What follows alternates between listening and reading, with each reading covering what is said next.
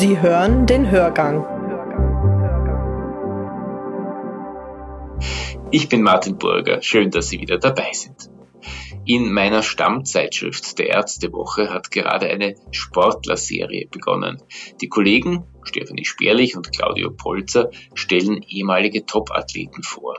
Sie fragen nach, und zwar nach körperlichen Beschwerden, nach Veränderungen am Ende der Karriere, am Ende der Laufbahn.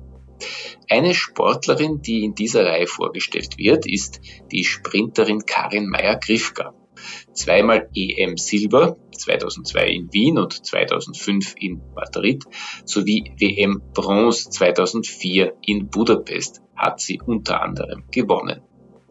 Maya Grifka ist eine besonders interessante Leichtathletin, wie ich finde, weil sie erst relativ spät den Karriere-Turbo gezündet hat und zur Siegläuferin geworden ist.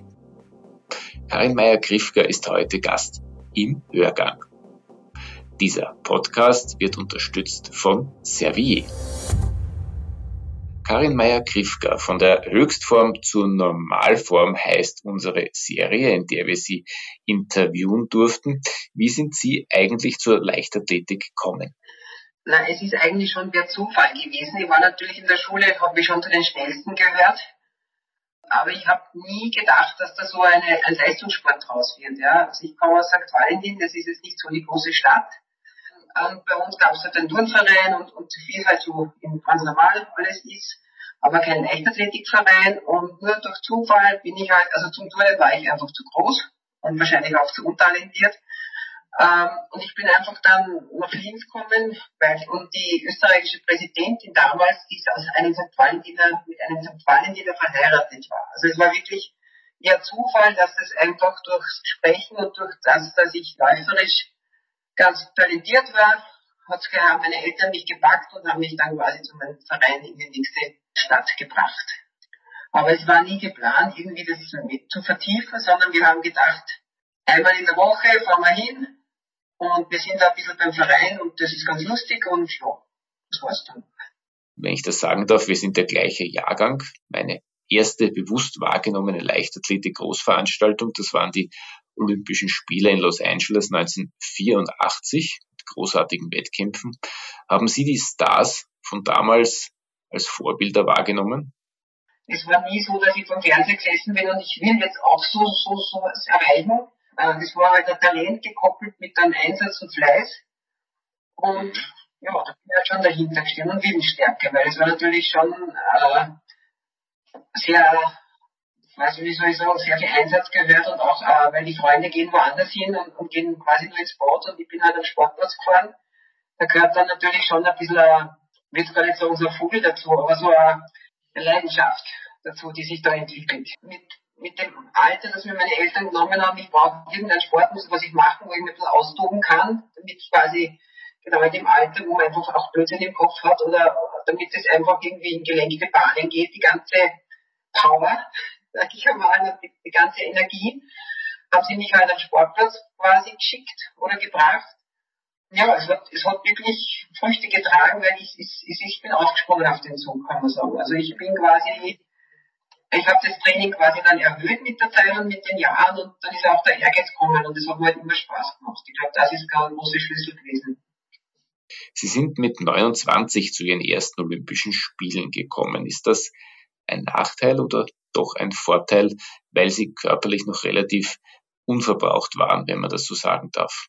Ja, einmal sich verbraucht war ich bestimmt nicht, da ich doch eher spät mit dem Training begonnen habe und auch nicht so häufig am Anfang ich sage mal, es ist eine Kombination. Also eigentlich finde ich schon besser, wenn man ein bisschen früher anfängt, aber das quasi mit, einfach mit Hirn System. Also nicht zu viel, sondern wirklich spielerisch sehr viel lernt, die Motorik da verbessert. Das habe ich halt alles nicht gehabt. Ich, meine, ich war schon immer sportlich, aber nicht in diesen Bahnen. Wenn man aber zu früh, glaube ich, schon was macht, dann hätte man auch dann irgendwie die körperlichen Geschieden oder irgendwas. Oder man verliert die Lust, weil irgendwas immer wehtut. Ja. Das habe ich zum Glück ja nicht gehabt bin wahrscheinlich auch eher robuste Natur, also von der Belastung her. Aber natürlich rein von biologischem Alter war dann war es natürlich schon eher spät, weil ich einfach so ich will dann Familie und das ist natürlich, da kriegt man dann den Stress. Also das war eher die Geschichte, ja, dass ich sage, Das ist jetzt alles, aber naja, ich habe es halt mit 29 habe ich eben, bin ich auf Profi geworden und habe mir gedacht, jetzt oder nie. Und das ist natürlich verdammt spät. Also da haderte ich schon, dass ich das nicht fünf Jahre früher machen habe können und dann doch ein bisschen mehr Zeit noch gehabt hätte. Als Sie dann in Wien auf dem Podest gestanden sind und die Silbermedaille umgehängt bekommen haben, haben Sie da an die harten Jahre des Trainings zurückgedacht und was Sie Ihrem Körper für diesen einen Moment alles abverlangt haben? Also ich habe von der Erfahrung, wie ich zum Beispiel in der Halle in Wien da, was für mich ja die schönste Veranstaltung war, war da habe ich mir einfach nur gedacht, das ist super, ja, das war jetzt ein geiles Gefühl, das war wow. Also man denkt, also meiner Meinung nach ist, sobald ich, wie es bei mir war, wenn ich über die Ziellinie gelaufen habe und die Zeit hat gut passt und das Feeling war da, dann ist das alles vergessen. Ich habe mir nie überlegt, warum ich jetzt da stehe oder was ich dafür tun habe müssen, sondern das war einfach nur schön und ich habe mich einfach nur gefreut. Also mir ist das eigentlich nie passiert, dass ich dann irgendwie nachgedacht habe, warum ich das alles jetzt gemacht habe, sondern das passiert ja eher, wenn es schief geht, ja, dass man, dass man einfach dann schon ein bisschen hadert mit dem Ganzen. Aber das ist irgendwie das, das Los des Sportlers, ja, also dass das halt relativ schnell geht. Das Hin und Her. Im Moment des größten Triumphes sind die körperlichen Strapazen wie weggeblasen, nehme ich an bin ich über die Ziellinie und das hat einfach funktioniert oder es war ein Rekord oder was, dann war das einfach nur super. Ja, das war einfach ein tolles Gefühl und ja, es ist in der Minuten ist das alles erledigt. Ja, also da denkt man nicht nach, wie viel Zirkeltraining, wie viel Meter man kriegt ist oder irgendwas, sondern mhm. ja, das ist einfach dann super. Das ist der Lohn quasi. Diese Euphorie. Gab es im Laufe Ihrer Karriere eigentlich Gegnerinnen, die Sie unbedingt besiegen wollten? Das habe ich jetzt gar nicht so, so gesehen. Ich habe jetzt eigentlich nur mein Bestes gegeben.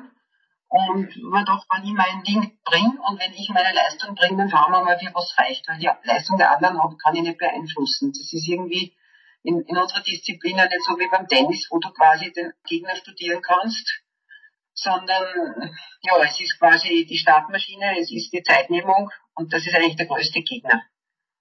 Ich meine, natürlich, wenn, wenn gewisse Personen, da, da verkrampft man vielleicht ein bisschen mehr und ist man nicht locker genug, das ist natürlich schlecht, aber da muss man psychologisch dann ein bisschen arbeiten dran. Gab es einen Moment in Ihrer Laufbahn, zu dem Ihnen klar wurde, dass Sie extremen Leistungssport nicht ewig betreiben können? Ähm, das muss ich sagen, eigentlich gar nicht, ganz ehrlich. Weil ich, vielleicht ist die Situation bei mir ein bisschen anders, weil ich ja aufgehört habe, äh, weil ich Familie gründen wollte. Ich habe nicht aufgehört aus Verletzungsgründen oder irgendwie, weil mir was wehtut, sondern weil ich einfach Familie wollte. Somit bin ich irgendwie dann aus, äh, gar nicht in diese Situation gekommen, dass ich aufgrund von Schmerzen oder irgendwas aufhören muss. Ist es nicht das, was sich jeder Sportler wünscht, dass er schmerzfrei hinausgleiten kann aus der aktiven Karriere? Auf jeden Fall, dass man den Zeitpunkt zur Beendung sich selbst aussuchen kann. Das ist, glaube ich, eine wichtige Sache, damit man wirklich abschließen kann und nicht dann über sie denkt, was hätte ich noch machen können. Also das ist natürlich ganz wichtig für einen Leistungssportler, der, der selber sein Ende bestimmen kann. Also ein richtiges Abtrainieren, um diesen uncharmanten Begriff zu verwenden, gab es bei Ihnen aber auch nicht. Nein, habe ich nicht gemacht. Ich habe im Gegenteil, ich habe sogar dann später noch einmal ein bisschen angefangen zum Trainieren, aber mir hat es dann einfach keinen Spaß mehr gemacht. Sie sind eine Modellathletin immer noch. Wie ist es Ihnen gegangen, als Sie Ihren Körper nicht mehr täglich an der Leistungsgrenze bewegt haben? Das war eigentlich auch nicht wirklich schlimm, weil ich bin dann ja als Trainerin immer aktiv auf der Bahn geblieben und habe am Anfang schon noch sehr viel mittrainiert mit den Athleten und ihnen da quasi meine da habe ich noch gezehrt von meiner Praxis eigentlich. Ja. Also ich konnte da schon noch mithalten und mitmachen und da habe ich dann im Endeffekt schon immer wieder noch trainiert. Das ist auch noch sehr lange gegangen. Anders gefragt, fehlt Ihnen eigentlich das tägliche harte Training? Nein, überhaupt nicht, überhaupt nicht. Also, weil ich war halt ein Athlet, ich habe wirklich jeden Zirkel, also heute sagt man ja Workout, aber das Zirkeltraining halt durchgezogen und bis zum letzten bis zur letzten Sekunde und wirklich jeder, jeder Meter. Also ich habe eher wenig gestrichen im Training und habe mich da wirklich immer motiviert bei jedem Wetter. Also das, das kann ich jetzt nicht mehr. Jetzt bin ich eher ein Schönwetterathlet. Die Durchblutung des Körpers passt sich an die Ausbildung der Muskulatur an. Wie groß ist die Belastung bei langjährigem Krafttraining für die Gefäße? Wie würden Sie das einschätzen? Naja, ich glaube, da kommt es darauf an, ob man mit hohen Gewichtern arbeitet oder eben eher auf Zielbasis, wo man ja dann eher wenig Gewichte hat. Aber ich denke, wenn man so Maximalkraft macht, dann ist das schon eine sehr große Anspannung und der Druck ist auch sehr groß.